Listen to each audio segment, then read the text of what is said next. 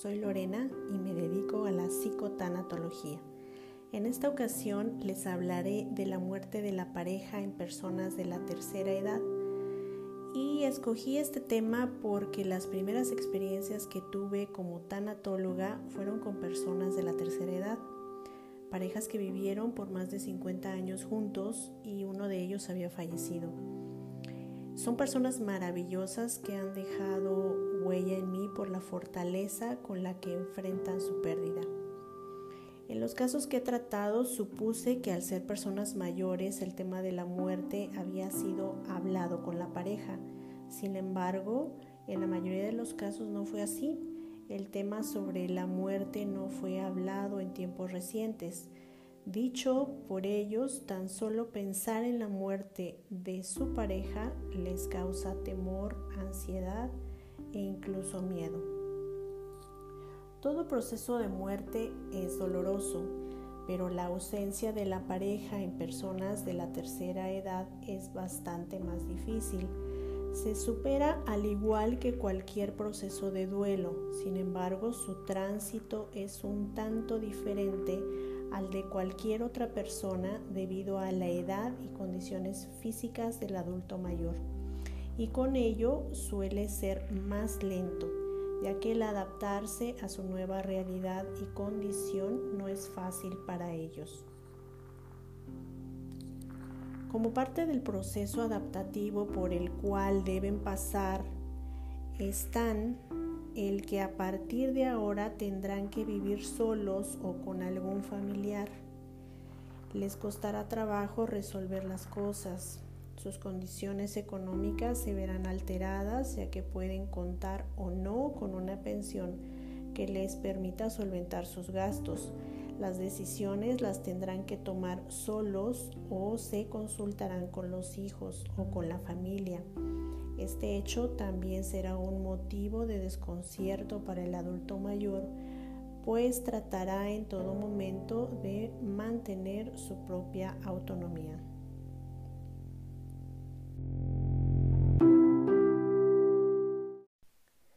Los adultos mayores, al haber pasado tantos años juntos como pareja, son independientes. Ya sea que vivan solos o con sus hijos, son personas que ya llegaron a una jubilación se conocen de sobra, se apoyan mutuamente, realizan la mayoría de sus actividades juntos y dependen solo uno del otro, tanto emocional como económicamente. Las decisiones que deben tomar son consultadas y solucionadas entre ambos. Por tanto, cuando uno de ellos fallece, manifiestan que pierden la mitad de su vida o de su alma. El tiempo que vivieron juntos los hizo ser un solo ser. Incluso si pasan por enfermedades prolongadas, uno de ellos se vuelca al cuidado y atención del otro, lo que hace que haya una atención extra al cuidar de su pareja.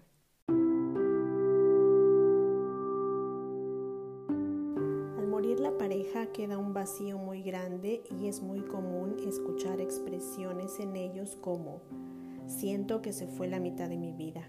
La vida no tiene sentido. Ahora el tiempo me sobra. Me siento solo. No sé cómo voy a salir adelante. Incluso también como parte del proceso, en su mente imaginan y llegan a creer que su pareja va a regresar o que está en el hospital internado pero va a volver. Esto trae cierto consuelo temporal a su proceso y les permite lidiar con aquello que es difícil de admitir, pues resulta demasiado doloroso. Cabe aclarar que esto también puede suceder en todo proceso de muerte de cualquier pareja o persona significativa en la vida y no solo en los adultos mayores. En una gran mayoría los seres humanos durante el duelo nos resistimos a la pérdida de un ser querido, tengamos la edad que tengamos, porque los queremos a nuestro lado por muchos años. Sin embargo, en los adultos mayores, esta resistencia a aceptar la muerte de su pareja es mayor debido al tiempo que han pasado juntos. Esta resistencia actúa a nivel inconsciente y aparece como un mecanismo para no sentir dolor, porque nos va a doler no tener más a esa persona, Nos va a doler tener que seguir solos. Nos va a costar trabajo hacer cambios a nuestra manera de vivir. Nos va a costar trabajo tomar decisiones solos.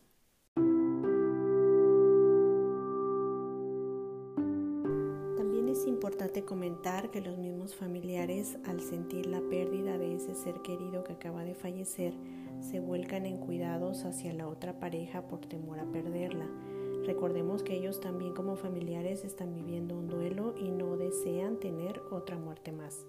Un ejemplo de ello es que si fallece el padre, cuidan en todo momento a su madre, no la dejan sola, se mudan con ella o se la llevan a su propia casa. Hacen todo por hacerla sentir bien, le cocinan, le lavan su ropa, se hacen cargo de sus gastos personales, cuidan de su casa. Incluso la madre puede llegar a sentirse asfixiada por tantos cuidados, en cuyo caso se habla con los hijos para que aprendan a escuchar las necesidades de su madre en lugar de interpretarla. Sin embargo, esta situación de volcarse al cuidado de la madre o del padre, según sea el caso, no puede ser sostenida por mucho tiempo, pues esos hijos tienen vida propia la cual no puede ser modificada de forma permanente, y cuando esto sucede es cuando la madre o el padre comienzan a vivir el verdadero proceso de duelo, porque ahora se quedan al cuidado de sí mismos. Son ellos los encargados de reordenar y reorganizar su propia vida sin su pareja. Es importante que el adulto mayor comience a realizar los cambios pertinentes en su vida mientras la familia está a su lado de esa manera, cuando los familiares no estén con ellos, no lo resentirán tanto. Ejemplo de ello es que se considere la contratación de una persona que le ayude en casa. Esta nueva adaptación puede vivirse, como lo mencioné, con temor, angustia, ansiedad, incluso con enojo hacia la pareja que murió, ya que estos suelen vivirlo como un abandono por parte de la misma.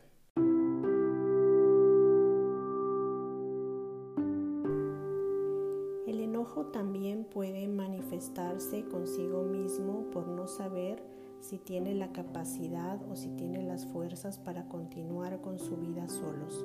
Incluso este enojo también se puede volcar hacia los familiares debido a que ellos deben retomar sus vidas. Los adultos mayores llegan a creer que el difunto no significaba mucho para ellos y que el dolor por la pérdida solo lo sienten ellos. Este hecho suele confundirlos mucho, por lo que puede que se presente una depresión severa. Recordemos que esto dependerá también del estado físico y de salud del adulto mayor, ya que puede que sea una persona autónoma o una dependiente. De ser así, tendrá la necesidad de pedir ayuda a la familia y pasará a depender del tiempo y disposición que ellos tengan lo que causa en muchas ocasiones frustración, decepción, enojo, pues las necesidades de su familia no son las de ellos. Es importante mencionar que por lo regular durante el duelo suelen presentarse periodos depresivos que pueden manifestarse con llanto, falta de apetito, se puede dormir mucho o presentar insomnio, intranquilidad, entre otros que ya fueron mencionados anteriormente. Se recomienda estar atentos a que esta depresión no se agudice. De lo contrario, se deberá acudir a un médico geriatra y como apoyo se sugiere una intervención tanatológica.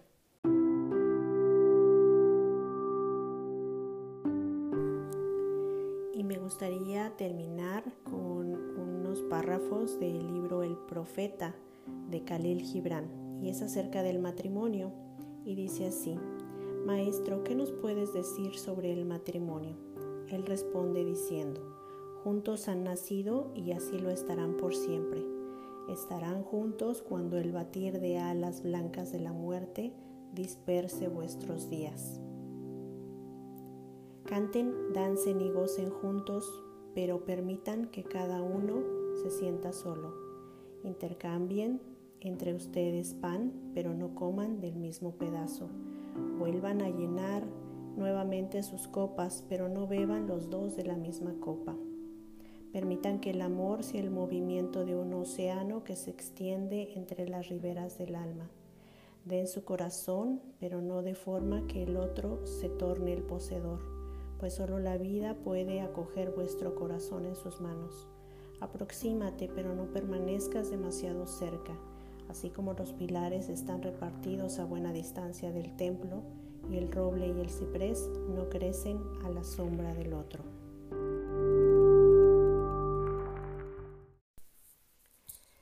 Espero que este capítulo te haya gustado. Si tú crees que esta información le puede servir a alguien, te pido que la compartas. Me puedes encontrar en Instagram como Lorena Psicotanatología y en diferentes plataformas de podcast como Spotify bajo el tema Psicotanatología, en donde puedes escuchar los capítulos anteriores. Soy Lorena y nos seguimos escuchando.